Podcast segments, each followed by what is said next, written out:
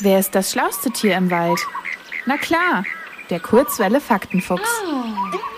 Wäre Rapunzel ein Märchen mit Tieren, dann wäre statt des Mädchens mit dem langen Zopf ein Ochse im Turm eingesperrt.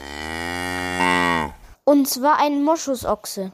Seine Haare können nämlich bis zu 90 Zentimeter lang werden. Das macht ihn zum Tier mit den längsten Haaren der Welt. Im Vergleich zu Rapunzel ist das aber trotzdem eher kurz.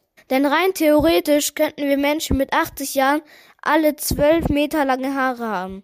Das wäre ungefähr so viel wie zwei übereinander gestapelte Giraffen. Denn durchschnittlich wachsen unsere Haare 15 Zentimeter pro Jahr. Also jedes Jahr eine kleine Lineallänge. Allerdings werden unsere Haare nur sechs oder sieben Jahre alt. Dann fallen sie aus und wachsen neu.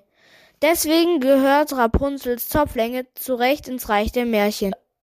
Blond, braun, rot, schwarz. Haare gibt es in allen Farben des Regenbogens. Wenn auch nicht immer natürlich.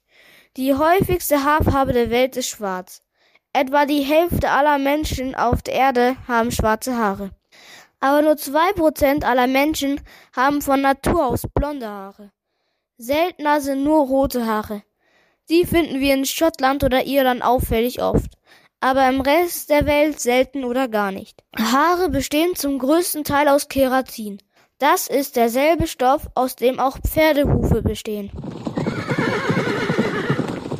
Kein Wunder also, dass ein einzelnes Haar sogar das Gewicht einer Tafel Schokolade tragen kann.